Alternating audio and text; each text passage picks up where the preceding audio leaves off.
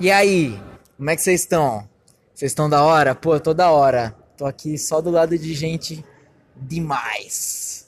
E assim, hoje a gente vai conversar um pouquinho sobre eles, os maravilhosos jesuítas e claro, eu vou fazer aqui um maravilhoso jabá do nosso dos nossos museus de arte sacra aqui de São Paulo, porque é, eles são pouco valorizados, as pessoas veem pouco e assim, eu acho que a gente tem que valorizar mais o que a gente tem aqui, porque museu, é, museu se a gente não mostra que a gente visita, né, a gente vê cada vez mais a coisa se degradando e fodendo mesmo, e assim, se tratando de patrimônio público no estado de São Paulo, assim, a coisa vai de mal a pior.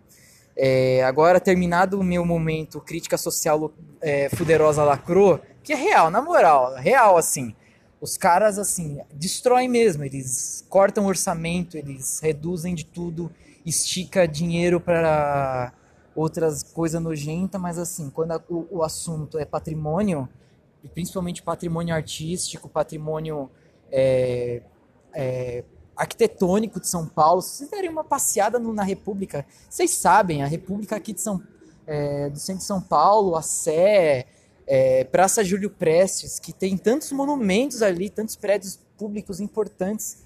É assim, é uma coisa horrível, assim, é muito maltratado, destruído mesmo. E hoje a gente trouxe assim, hoje eu trouxe aqui um camarada, porque eu já disse que ia ser um programa também de conversa com outras pessoas. E hoje nós vamos entrevistar o queridíssimo Matheus Nero, que é o, o, o cara responsável pelo Museu de Arte Sacra dos Jesuítas de Embu das Artes.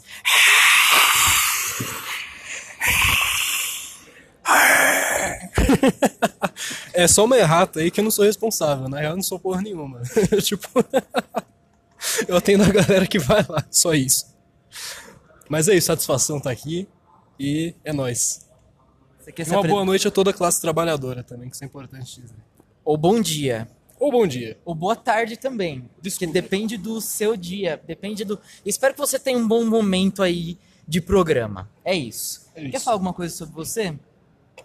Sobre mim? É. Sobre a sua formação, alguma coisa que você se acha relevante para dizer a, a, o caminhar do, do, do bagulho, do programa? Tá, bom, vamos lá. Sou formado em História, me formei há dois anos, né? E eu trabalho lá no museu há seis. Então comecei como estagiário, fiz dois anos de estágio e estou há mais quatro, não é isso? É, de efetivado lá. E nesse tempo eu tenho estudado né, os temas que aparecem, tipo os temas relacionados ao acervo, justamente para poder atender a galera e a gente monta os cursos também sobre isso. Então a gente vai sempre estudando mais, se aprofundando para poder falar, enfim, com mais propriedade poder descobrir melhor sobre o acervo também.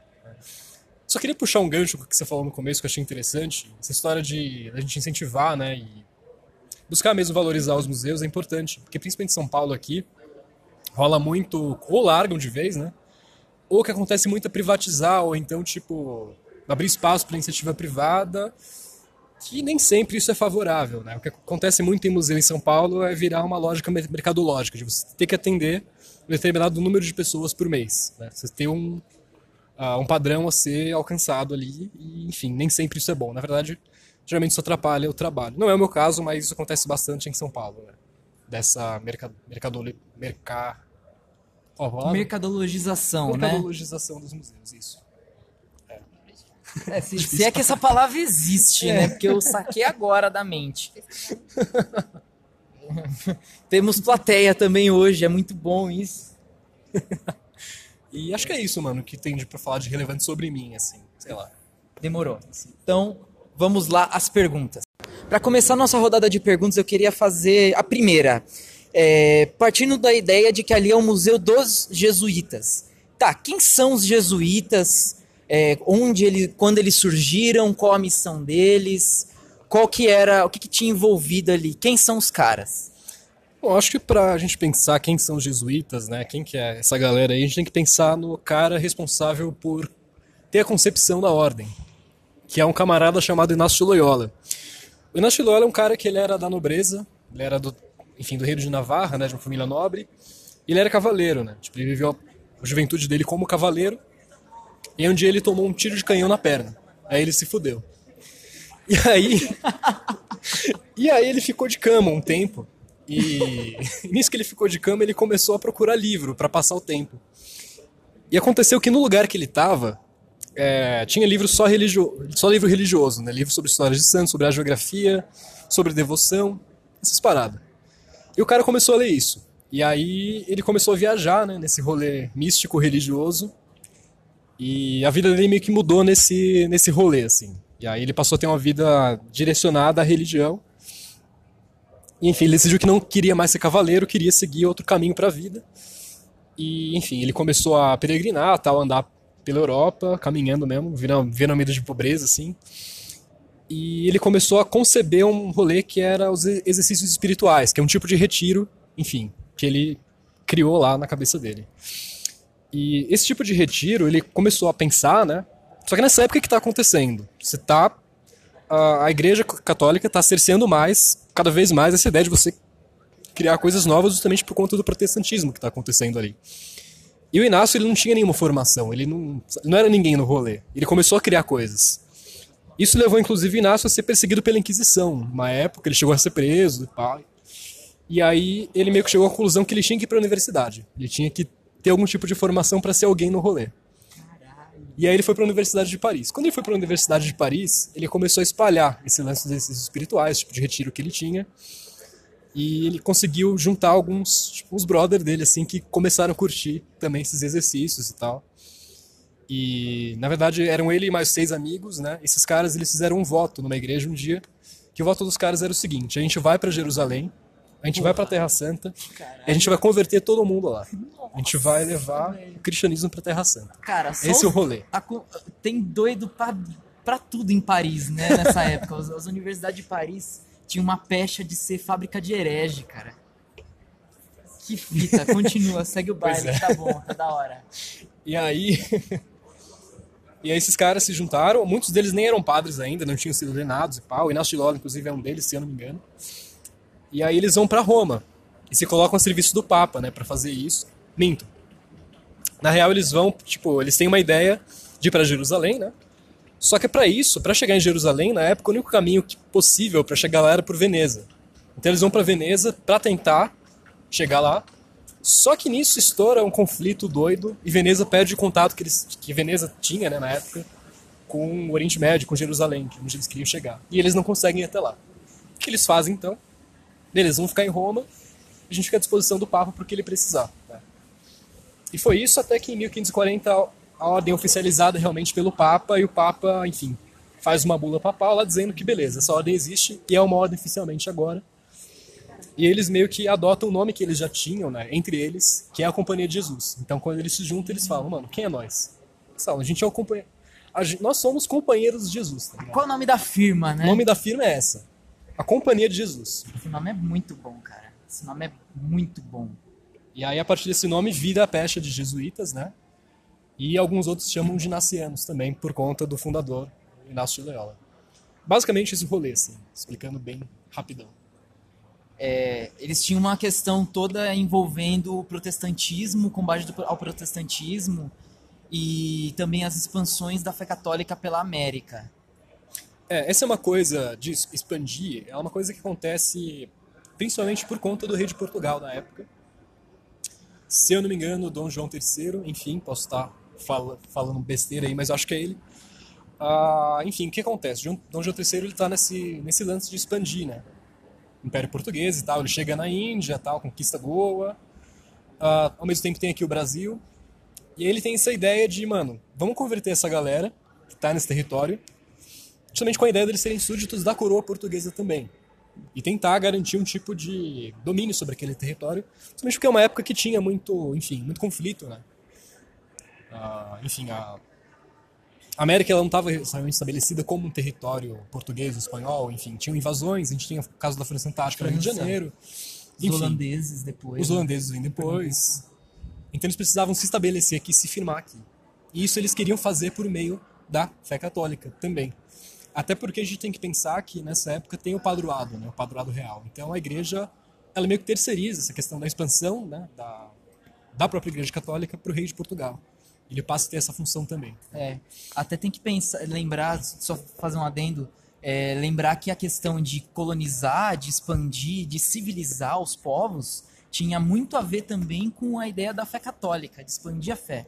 Então não se civiliza os povos aqui da América sem passar pela fé católica. Isso aí tem a ver com uma ideia de império presente já desde a antiguidade, já em Roma, enfim, se metamorfoseou na Idade Média. É uma longa história, um dia nós volta e fala um pouquinho da de como a Europa se compreende cristã junto como se vê como civilizada.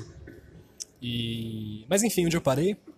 Sei lá. Não lembro. Bom, Aí eles É vindo isso. aqui estabeleceram E aí, um império bom, aqui na América. E é isso. Então o rei de Portugal, a partir dessa mentalidade, ele manda uma carta pro embaixador dele em Roma, que eu não lembro o nome dele agora, acho que é Diogo de Gouveia, enfim. E esse cara, ele começa, enfim, ele ele tem esse, ele faz essa ponte entre Portugal e Roma. E em Roma tem esses jesuítas que estão ali, que se botaram a serviço do Papa, que queriam ir para Jerusalém e não conseguiram. E que são pessoas com form- formação tipo sólida pra caralho, os caras se formaram em, em Paris e tal, na universidade e que são caras preparados para ir, enfim, missionar no mundo. né? Então, enfim, os jesuítas eles são meio que enviados para Portugal. São dois jesuítas que vão para Portugal nesse nesse rolê. E a partir daí eles começam a espalhar pelo mundo. Primeiro para a Índia. Em 1542, interessante, dois anos depois da fundação da ordem, eles já estão na Índia. Né? Esse cara é rápido, mano. E em 1549, nove anos depois da fundação, eles estão no Brasil, na América. Nossa, Então é rápido é o muito processo. rápido, cara. E, enfim, Acho que é, acho que o princípio Acho do isso. bloco legal. Nós vamos entrar nos nossos comerciais porque temos patrocinadores hoje também. Agradecemos aí aos nossos patrocinadores. Vamos lá. Jesuítas Magazine. Os padres mais gatos da cristandade você só encontra aqui, na sua Jesuítas Magazine. Agradecemos aos patrocinadores da Jesuítas Magazine e muito obrigado aí a todo o investimento em cima e ainda mais hoje um episódio consagrados a eles, né? Aos camaradas jesuítas. Matheus, me conta um pouco sobre a presença jesuítica no Embu. Então, para falar um pouco sobre os jesuítas do Embu e como eles chegam lá, eu tenho que falar um pouco antes sobre, enfim, quem é que tinha essas terras, esse território antes, né? Esse território que a gente chama de Embu, na real, Embu é uma palavra que deriva de um termo em tupi-guarani, né, Kemiboi, que significa cobra, né? É, isso é por conta do rio, né? Tem aquele rio, o rio Emboi, que vai desaguar lá na zona sul de São Paulo, né? E enfim, enfim. Esse território de Emboi, ele pertencia a um camarada que é um tanto conhecido, acho que quem tá ouvindo a gente talvez já tenha ouvido falar, é um cara chamado Fernão Dias Paz Leme. né? E esse cara, esse cara, meu, ele era era pesado, mano. Era esse cara era pesado. puta. Ele era pesado. Vamos lá, quem era esse cara no rolê? Esse cara, além de ter o território de Emboi, ele era o capitão do aldeamento de Barueri, Nossa, velho. que era o maior aldeamento, é tipo, longe. do padroado, o maior aldeamento da coroa portuguesa em São Paulo, e, digo mais, a maior fonte de mão de obra para a elite paulista. Mão de obra indígena, né? Descida dos sertões. Exato. Pois bem, esse cara, ele não era só capitão. Além de ser capitão, ele era procurador. O que, que isso quer dizer? Quer dizer que além de mandar no aldeamento de Barueri, que era o aldeamento mais importante que a coroa portuguesa tinha, né? ah, esse cara, ele também tinha, um, de certa forma, um poder de juiz. Ele julgava os casos, julgava quem era favorecido, quem era desfavorecido, e estabelecia a pena que o cara ia pagar. Seja uma multa, seja o tempo de cadeia que o cara ia pegar, enfim, seja a pena que o cara fosse ter que cumprir. E o que acontece, né? Esse cara, ele fazia os descimentos dos sertões, né? E, enfim, ele era responsável por esses indígenas que estavam ali. Como eu falei, esses indígenas, ele- esse aldeamento de Barueri, ele era fonte de mão de obra para a elite paulista e era muito comum a elite paulista ir atrás desses indígenas que estavam ali nessa, nesse aldeamento para trabalhar nas lavouras, nas fazendas que eles tinham. Enfim, pela Constituição, pela Constituição não, a Constituição é foda. Pela, Caraca, velho. Mas tá quase, né? é, Se pela, depender dos caras, tá quase. Vai, continua. Aí. Opa! Pelas ordenações filipinas, né, que é o que a gente tem de legislação na época, acho que essa é a palavra mais certa, é, os caras tinham que pagar um salário, né, e eles tinham um tempo certo para usar essa mão de obra, depois tinham que devolver para o aldeamento, enfim. Era um rolê, enfim, bem burocrático, assim. E acontece que como é que acontecia o descimento do indígena para esse aldeamento, né? Dos, como eles traziam os índios do sertão para as vilas e, enfim, para esse território dos colonos. Um parêntese, o que é o sertão e o que é. O sertão é o interior do território. Imagina que o, o Brasil, é, a ocupação principal era toda no litoral. E quando esses, é, esses colonizadores sobem e entram dentro do território para colonizar e explorar os territórios do interior, in, interior, entendeu? É, isso significa que eles estão explorando o sertão, é o sertão interior. Ponto. Beleza? Então, e aí é o seguinte, né? Eles, os caras tinham que chegar na aldeia e pela, pela legislação também, pelas ordenações, os caras tinham que convencer o indígena a ir pra vila. Pela persuasão, enfim, por esse recurso da persuasão mesmo, do convencimento. Então aí tem um parêntese interessante, né? Porque a gente sempre tem esse contraponto entre jesuítas e bandeirantes e, enfim, conflitos entre eles e como eles se contraponham. Só que essas expedições de descimento iam jesuítas juntos, né? Então os jesuítas colavam com os bandeirantes para ir na aldeia e tentar convencer, os índios a ir para os aldeamentos. Isso é uma loucura, né? Isso é interessante dizer, assim, foge um pouco, né, desse, dessa regra que a gente tem que se estabeleceu de contrapor jesuítas e bandeirantes, mas muitas vezes eles também entravam em, em acordos e eles trabalhavam juntos muitas vezes. Isso é bem curioso, né? E, mas enfim, Voltando pro Fernando Dias Pais, que é uma divagação que eu tive. Esse cara, ele fez um descimento que não foi aprovado pela Câmara Municipal. Então a Câmara Municipal decretou lá que, enfim, não Qual Câmara Municipal? São Paulo. Que eles não, ele não poderia fazer o descimento, tá? eles não queriam que ele fizesse. O cara fez o descimento, trouxe índios pra cá. E aí, um belo dia, alguém da Câmara falou, mano, o que, que esse cara tá fazendo? Tipo, ele não, não prestava contas, em, enfim, quantos indígenas tinham lá, como ele fez o descimento, se foi legal, ilegal, se ele, enfim, abusou, se ele trouxe por meio de violência ou não, né? Não tinha isso. Então ele, esse cara começa a pressionar a Câmara, né? Pro Fernão Dias poder prestar contas sobre o que ele fez. E aí eles exigem do Fernão Dias que ele inventariasse, ou seja, que ele registrasse, enfim, contasse quantos índios tem no adeamento, desse o nome de cada um, enfim, a idade que ele tem e tal. Fizesse um, uma lista mesmo das pessoas que estavam lá. Uhum. Uma Quatro... espécie de censo. Uma espécie de censo, exatamente. Quatro dias depois disso, Fernão Dias doa uma parte dos indígenas que ele, que ele tinha, uma parte do território que ele tinha, para a Companhia de Jesus. Então veja bem, olha a artimanha do garoto. o cara foi obrigado a fazer um censo, provavelmente ele não conseguiria explicar como ele conseguiu O cara teve que trazer aqueles indígenas pra cá. mão. Passou o BO, exatamente. Passou o BO, falou, ó, deixa com os caras, e é isso. Pois bem, o cara doa todos, enfim, doa essa, faz essa doação para os jesuítas. E tem uma coisa importante, o Fernão Dias não tinha herdeiro legítimo. Na real, ele não tinha herdeiro, ele não tinha filho. Então, quando ele morre, tudo que ele tem fica para a esposa dele, Catarina Camacho. E o que é interessante, antes dele morrer, ele faz uma doação de algumas outras coisas para os carmelitas. Né? Ele cancela a doação que ele faz para os jesuítas, né, a doação do território, e doa coisas para os carme carmelitas. Quando ele morre, tudo fica para Catarina, para a esposa dele. E quando ele morre, começa a ter um embate grande entre os jesuítas e os carmelitas para quem ver quem né, ficaria com esse território Uhum. que era do Fernão Dias. Ah, no fim, a Catarina doa para os jesuítas, né, faz a doação, mas os jesuítas, para entrar em um acordo com os carmelitas, eles têm que, eles têm que pagar algumas coisas. né? Então eles pagam lá uma quantidade, acho que em ouro, não sei. E o que é interessante, o documento fala sobre isso, menciona que os jesuítas pagaram um escravo da Guiné, que eles tinham por ali, né, em alguma fazenda. Ai, mano, esse cara Então é isso é- sujo mesmo, cara. Puta que pariu. Tá, eu não vou fazer comentário, eu só vou. Ah, vai. Então é interessante também, porque a gente tem essa ideia dos jesuítas Caralho, serem No anti-escravistas, só total que, não.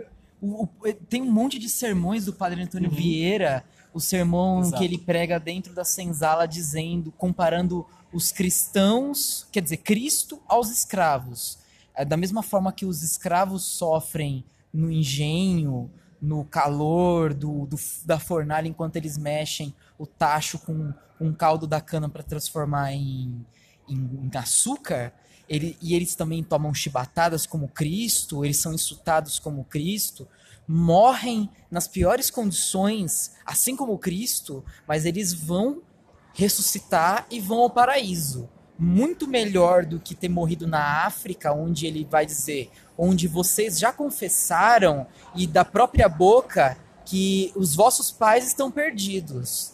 Então, assim, ele vai dizer que os parentes daquelas pessoas que morrem na África foram para o inferno e perderam e não tem a salvação de Deus. E isso aí vai ser a legitimação da, da escravidão africana aqui. Eles são tirados de lá, trazidos aqui para serem escravizados. E isso é legítimo. É, então a gente tem essa visão, só que nem sempre ela é totalmente verdadeira, né? Então. Isso é o padre Antônio Vieira falando, tá? É o grande orador do século XVII português. Orador barroco. Então, assim, os jesuítas, eles estavam no sistema escravista e eles jogam o jogo também. Né? Eles têm fazendas com escravos, uh, usam da mão de obra indígena, teoricamente livre, mas, enfim, fazem uso dessa mão de obra também. E, enfim, eles entram nesse acordo com os carmelitas e acabam conseguindo ficar com esse território de Embu e território de Embu. Né? O que é interessante, por que, que interessava os jesuítas ficar com esse território? Né? Uh, Embu, ou melhor, Mboi, nesse território, ele estava justamente entre outros dois aldeamentos que os jesuítas tinham, que era Carapicuíba né, e o outro que era Itapecerica, atual Carapicuíba e atual Itapecerica da Serra, duas cidades né, que foram criadas ali. Uh, enfim, Embu estava realmente no meio desses dois territórios, né? Ao mesmo tempo, Embu estava relativamente perto de um outro ponto de interesse que era Embu-Guaçu. Por que Embu-Guaçu? Embu-Guaçu tinha uma mina de ouro. Veja bem, os caras não brincam em serviço. Os caras sabem realmente o que eles querem fazer. E digo mais, em Bugaçu, ela tem um tipo de ligação, você consegue, enfim, ter uma ligação com Cubatão, que olha só, era um porto dos jesuítas, era um porto exclusivo dos jesuítas. Nossa, que fita. Tava Pois é. dada a parada, Pois né? é. Então realmente eles tinham interesse de ficar com esse território e eles não iam abrir mão disso. né? Ah, os documentos da Companhia de Jesus, os documentos dos jesuítas do Brasil da época, falam de presença jesuítica no aldeamento já em, na década de 1670. Isso é uma coisa que eu esqueci de pontuar, né? A doação acontece do Fernão Dias em 1624, e aí tem esse rolo todo, ele morre, fica para Catarina, depois ela doa para os jesuítas, enfim. Um ponto, outro ponto que eu esqueci de comentar, que é importante dizer, como eu disse, o Fernão Dias não tinha filho, porém a Catarina tinha. Provavelmente ela era viúva e casou com o Fernão Dias a segunda vez. Ela tinha um filho de outro casamento. Esse filho que ela tinha virou jesuíta também. Por ser jesuíta, ele não poderia ter herança, por conta do voto de pobreza. Então, enfim, só para pontuar realmente como isso acontece, como esse processo acontece. Outro ponto que eu acho interessante comentar, por que, que valia a pena você fazer algum tipo de doação para os jesuítas, né? Pensando num território, enfim, terras que eram coisas valiosas, enfim, que é uma coisa que você pode produzir e tal. Ah, quando você doa alguma coisa para a Companhia de Jesus e para um colégio jesuíta, você vira um benfeitor do colégio. O que, que isso significa? Pelas constituições da Companhia de Jesus, pela regra da ordem, os jesuítas daquele colégio têm que rezar semanalmente uma missa em homenagem aos benfeitores para sempre, Importante. para sempre. Então, alma enfim, tá é perpétuo. né? Exato, Exato. exato. Toda semana o seu nome vai ser mencionado na missa. Isso obviamente dá muito prestígio para a pessoa e para a família dela, mesmo depois que ela morresse. Enfim. E sem contar a questão do, do purgatório, de purgar a alma da pessoa até ela chegar Uhum. no paraíso. Isso tudo era uma questão importante também, ainda contando no século XVII, que era um século é, que o cristianismo está vivendo o auge, né? O cristianismo tridentino, é, que o cristianismo tridentino é o, aquele estabelecido na Reforma Católica, que como uma resposta à Reforma Protestante de Lutero, de Calvino e assim por diante, que também estabelecia ali princípios importantes, é, enrijecendo ali, colocando os dogmas da igreja é, de forma mais é, de forma mais pontuada, valorizando mais o- esses ritos da igreja e tudo mais. E dentre eles a, a questão da morte também entrando junto, tudo isso. Então eles chegam nesse território, como eu falei, ali por volta de 1670, né, nessa década, e eles vão fazer uma mudança, eles vão mudar a sede do aldeamento em 1600, na década de 1690, entre 1690 e pouquinhos e 1700, mais ou menos, que é a época que um padre chamado Belchior de Pontes está nesse território. Belchior de Pontes é uma figura interessante. A gente tem a biografia dele escrita no século XVIII por um outro jesuíta, Manuel da Fonseca, que na verdade é um tipo, uma espécie de agiografia, porque ela tem elementos agiográficos. A geografia é uma história de vida de santo.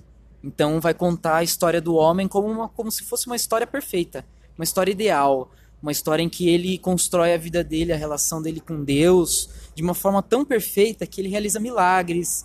Ele, ele é um cara que faz muito bem as pessoas, ele tem revelações de Deus, ele conversa com seres espirituais, ele sofre diretamente ataque de demônios na vida dele. Então toda uma construção ali em cima de uma é, é todo um gênero literário mesmo para falar da vida de santo. Isso se constrói desde o começo do cristianismo, lá no século V, por exemplo. E a biografia dele é muito interessante, ela justamente entra nesse contexto, porque o Manuel da Fonseca, que é o escritor, né, o biógrafo do Belchior de Pontes, ele se preocupa muito em dizer como o Belchior de Pontes era uma pessoa pura, enfim, como ele era uma pessoa honesta, enfim. Ah... São outros valores que se falam, né, no século XVII, que não é um milagre, né? Não é, não é puxando mais tanto para essa espiritualidade é, que medieval que vai ter as relíquias. Agora é, é, é, a religião é vivida num outro tipo de paradigma, né? Na Idade Moderna. Já não é aquela relação com. É, é, é um outro tipo de relação. Que a gente pode fazer um outro episódio só falando disso. Da espiritualidade medieval e a espiritualidade moderna. Essas pontuações, mas uma delas é toda uma questão do disciplinamento social, que é o que o, Inácio de Loyola propunha, né? Um, uma questão do disciplinamento da religião, né? É, eu imagino que seja uma coisa como essa. É.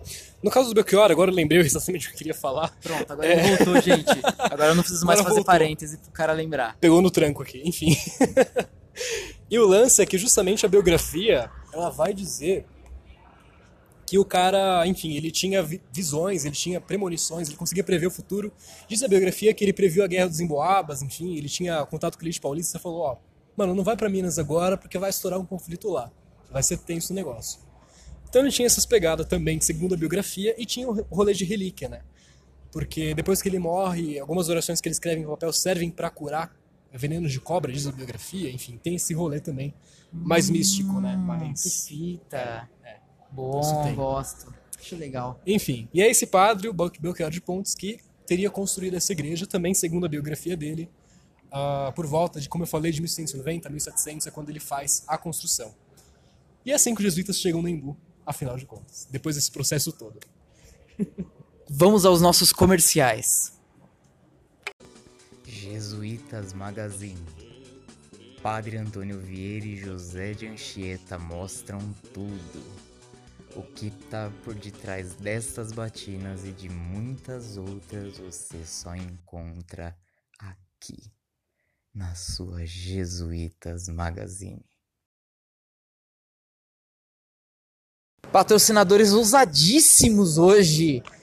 Obrigado, Jesuítas. Nossa, assim, estamos tinindo trincando aqui nos nossos estúdios, assim, maravilhosos. Uma delícia. Uma delícia de comercial, maravilhoso, obrigado. E voltamos aqui com as questões sobre a igreja. Me conte um pouco sobre a igreja. É, hoje nós estamos, só um parêntese, estamos com estúdios móveis aqui. Estamos, estamos, estamos gravando fora dos nossos estúdios, porque isso aqui é um programa da vida real. Isso aqui não é um a rádio rock. Isso aqui é real, não não falando mal da Rádio Rock maravilhosa, que tocava do Balacobaco que eu já falei, que toca inclusive, que já homenageei muito de coração aberto aqui, uma grande referência para minha vida. Mas isso aqui é um povão, isso aqui é a vida real. Vamos voltar. Fala um pouco sobre a igreja, fala um pouco sobre a, o estilo arquitetônico da igreja, fala um pouco sobre as características dela, da construção, do que tem lá dentro. Fala um pouco sobre isso. Quando a gente vê a igreja por fora, ela é bastante simples, né? A gente vê aquela parede branca, sem muito detalhe, sem muita decoração, aquelas janelas azuis. É uma coisa bem simples. É importante dizer que essa não necessariamente é a arquitetura original do prédio. Ele passou por vários restauros, várias reformas. E esse, essa fachada que a gente tem hoje, ela foi estabelecida lá na década de 30 pelo IFAM, eles fazem isso com base em estudos e eles chegam o que seria a arquitetura original, entre muitas aspas, do prédio, né? O IFAM? O IFAM é o órgão responsável pelo salvaguarda, né, pelo, pela preservação do patrimônio histórico e artístico do Brasil. É um órgão federal vinculado ao extinto Ministério da Cultura. Sim, eu ia falar não isso. existe mais. Eu ia falar, o IFAM está acabado. Só pra gente saber. assim. Mas enfim, o IFAM é o primeiro, o primeiro mecanismo que a gente tem no Brasil realmente de preservação do patrimônio, mecanismo es- estatal, vamos dizer assim, de preservar o patrimônio histórico que a gente tem. Enfim, o IFAM faz o restauro na década de 30, a igreja estava muito modificada nessa época, tinha passado por reforma, e o IFAM tem a ideia de te- tentar reconstruir o que seria a fachada original, e eles fazem isso se baseando, um, em outras igrejas jesuíticas do período, e dois, em relatos de moradores, em fotografias, enfim, documentos que eles conseguem achar. E reconstruem a fachada que a gente vê hoje, que é uma fachada bastante simples, como eu falei. Bom, esquecendo a fachada, falando um pouquinho mais de dentro, né? E aí é o que talvez seja o mais interessante do prédio, que seria justamente a parte da igreja. Os altares e os retábulos, né, que é justamente esse painel que existe atrás do altar, que muitas vezes é decorado, enfim, que ah, traz esse outro tipo de decoração para a igreja também. Tanto o altar quanto os retábulos, eles seguem o estilo barroco, é o estilo vigente da época. Ah, É um pouquinho difícil dizer sobre como é esse estilo, né, especificar mais detalhes sem ter o objeto para mostrar. Né? Infelizmente a gente precisa disso para poder falar. Mas o que eu posso dizer é que, enfim, a ideia do barroco é tentar imergir o fiel, imergir a pessoa que está dentro naquela arte, enfim, naquele momento. Então, Na atmosfera da arte, né? exatamente, na atmosfera que o padre quer passar, enfim, na palavra que o padre quer passar e na religião que o padre quer pra- passar para as pessoas. E eles têm essa ideia de trazer essa imersão justamente por meio da arte e por meio de encher tudo de detalhe. né? Colocar o máximo de detalhes possível, ah, decorar o máximo de coisas possível que eles conseguem dentro da igreja. né? O barroco é bastante característico por isso. É muito difícil ter alguma coisa em branco, porque qualquer coisa em branco que não tenha detalhe é considerado esteticamente feio para o período barroco. né? Por isso que eles preenchem tudo com algum tipo de pintura ou algum tipo de decoração. né? Enfim. Ah, Existe a característica de se opor, né? É, existir oposições entre uma coisa santa, por exemplo. num- se você for ao MASP, um dia a gente tem que fazer um episódio sobre o MASP. Tem uma pintura do El Greco que é a Anunciação, se não me engano é a Anunciação que vai estar o ou os estigmas de São Francisco, não me lembro bem. Acho que é a Anunciação, que existe uma oposição muito forte entre o claro e o escuro. É, os italianos até tinham uma expressão que definia isso, que é o chiaroscuro. Então, o, o claro e o escuro, né, o, a- o ambiente das, o ambiente santo de Deus, a iluminação vinda de Deus, enquanto que as trevas ali dos seres humanos, do pecado, do mal, é, toda uma atmosfera que envolve também esse, essas pinturas do barroco, essas oposições muito claras. Oposições, é, oposições e contrariedades são a- as chaves que a gente pode ler um pouco da, da obra barroca, dessa, desse período aí do século XVII, do século... Enfim, principalmente do século XVII, né? isso é. Isso é no século XVII, realmente. Enfim, eu tô falando de coisa que eu nem manjo muito, mas estamos lá. No caso do Brasil, se estende um pouco, né? Vai até o século XVIII. A gente tem o caso do Barroco É, Mineiro, que já acontece Mineiro. lá na, enfim, na metade do século XVIII, quando nem tem mais. Enfim, nem se considera mais Barroco na Europa, mas o Barroco ele dura bastante por aqui. Ah, acho que é basicamente isso que a gente tem para falar sobre a igreja, né? Falei sobre a fachada, sobre enfim, essa parte dos altares, basicamente, porque não dá para falar sem ver. É basicamente isso, eu acredito. Então, eu queria perguntar sobre uma. um- eu- há um tempo, eu presenteei o Matheus com um livro do Sérgio Gruzinski, As Quatro Partes do Mundo, que fala sobre a mundialização é, feita pelo Império Espanhol ali durante o período da União Ibérica. Eu acho que é isso, né?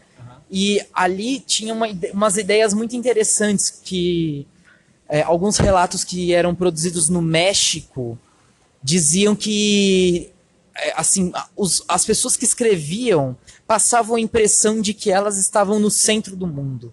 Então, porque por conta do afluxo de mercadorias, de entrada e saída de coisas, então isso dava uma ideia de que parecia que aquilo era o centro do mundo, de tão importante que aquilo era, de tanta movimentação que acontecia. É, os jesuítas então, são, são personagens protagonistas no meio dessa história toda. E eu queria perguntar se o, a igreja do Mboi, nosso Embu, tem alguma influência dessa presença aí, desse processo de mundialização que esse que essa história do mundo vive, né, nessa época, pela primeira vez, né? Sim, é, não só tem, como eu acredito que seja talvez um dos maiores exemplos que a gente tem disso no Brasil. Isso é bem interessante. E antes de falar sobre isso, eu queria falar um pouco sobre por que o México. Né? O México está numa posição realmente estratégica e privilegiada. Por quê?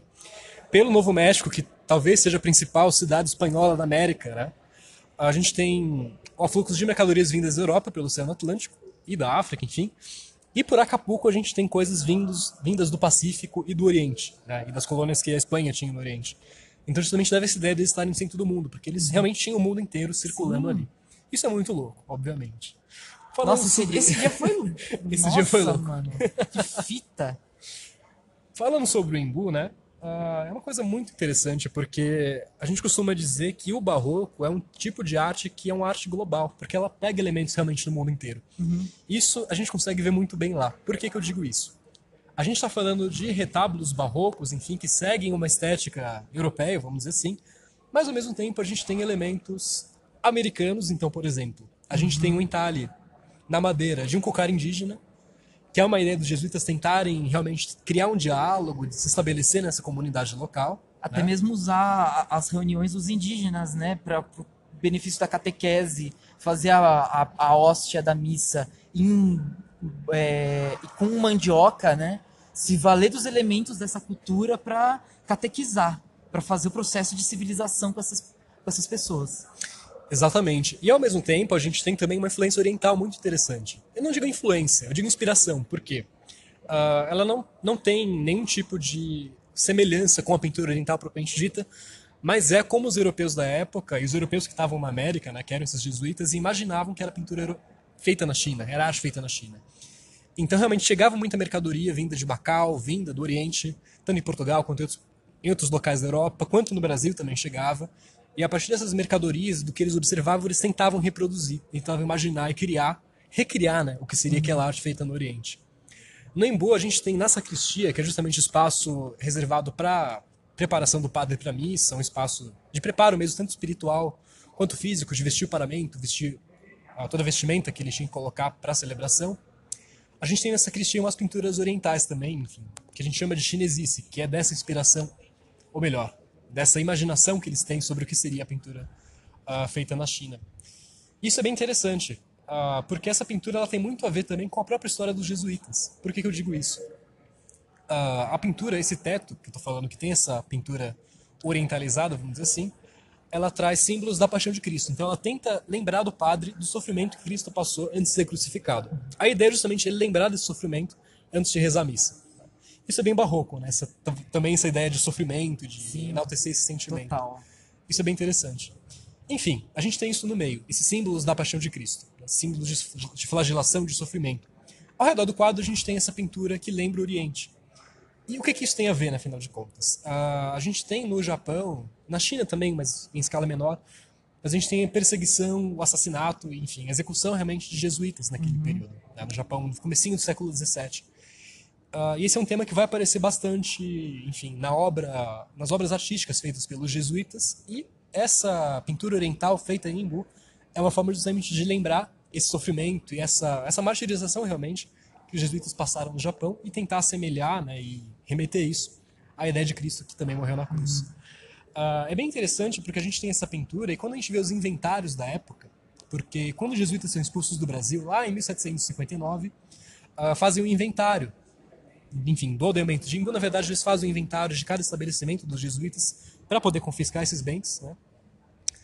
E é muito interessante porque o inventário de, do aldeamento de Embu e do aldeamento de Embu menciona algumas louças de Macau, algumas louças hum. chinesas. Então veja bem que loucura você que está ouvindo a gente. A gente está falando de Embu, que na época era um território no meio do mato, realmente era o sertão, tava, enfim. No meião de São Paulo. Tava em São né? Paulo, que já era um lugar que não era muito privilegiado entre a América Portuguesa. Século XVII não era legal São Paulo, onde a gente tem que falar sobre São Paulo. A história de São Paulo é uma história que é suja. Ninguém gostava de São Paulo no século XVII, não. São Paulo era um lugar de bosta. Isso aqui, ó. Você que é elite paulista acha que é não do Corduco, vai tomar no cu você. então veja bem, a gente está falando dos jesuítas no meio do sertão paulista, com doças chinesas e com pinturas que remetem ao Oriente. Eu acho isso fascinante. Não sei é você que está ouvindo a gente, é mas eu acho isso incrível. Ao mesmo tempo, a gente tem uma coisa que é bem interessante lá, que é, enfim, a gente tem um aparato todo que era usado para uma procissão específica, que era a procissão do enterro, que é uma procissão que simula o enterro de Jesus depois que ele morre na cruz, enfim. Uh, então a gente tem o objeto que é usado para levar essa imagem de Cristo, e o que acompanha esse objeto são quatro leões funerários, que são usados para apoiar esse objeto. Esses quatro leões, eles são inspirados nos cães de Fu, como são chamados do Oriente, que são uhum. os, é uma espécie de animal, de ser que guarda, que é o guardião dos templos e dos uhum. palácios, enfim, na China também. Os templos, eu digo, em relação aos templos budistas, né? Isso é muito comum de aparecer. Só fazendo um parêntese, existem pessoas agora que estão cruzando raças de cachorro para se tornar, para fazer uma raça que é muito parecida com esse ser mitológico.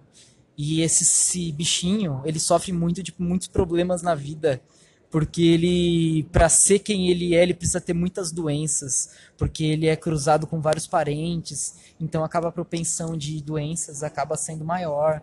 Enfim, seres humanos são horríveis e fazendo seleção artificial de cachorros para ele só se parecerem seres mitológicos para eles sofrerem. Seres humanos são ruins, enfim. O ser humano é uma bosta. Enfim. Mas veja bem você que está ouvindo a gente também, né? voltando a esse tema.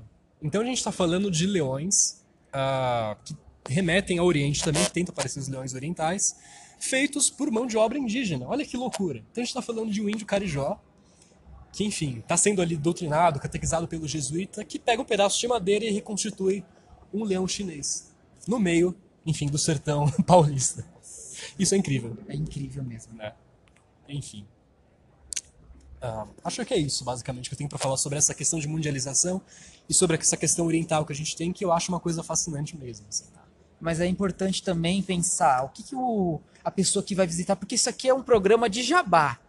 Eu tenho dois jabás. Na verdade, um que é o do Jesuítas Magazine, maravilhoso, para você que adora esses livros que, a, que se leem com uma das mãos, com uma mão só, né? E também para você que adora jesuítas no geral. E também um jabá é, que é o Visite Museus.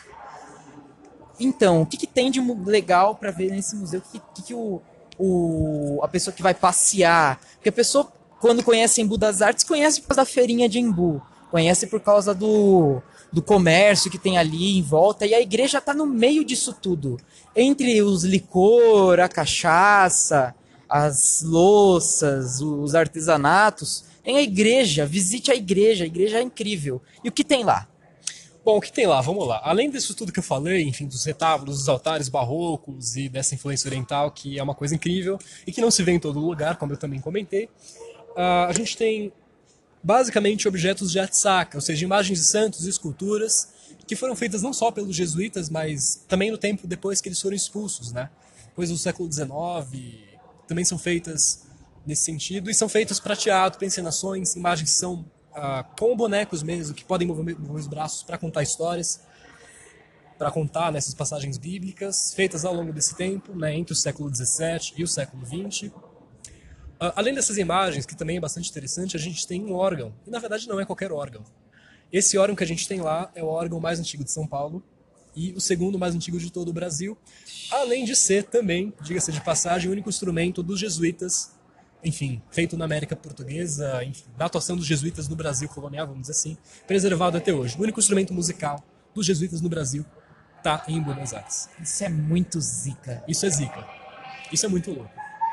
Além de tudo isso que eu já falei.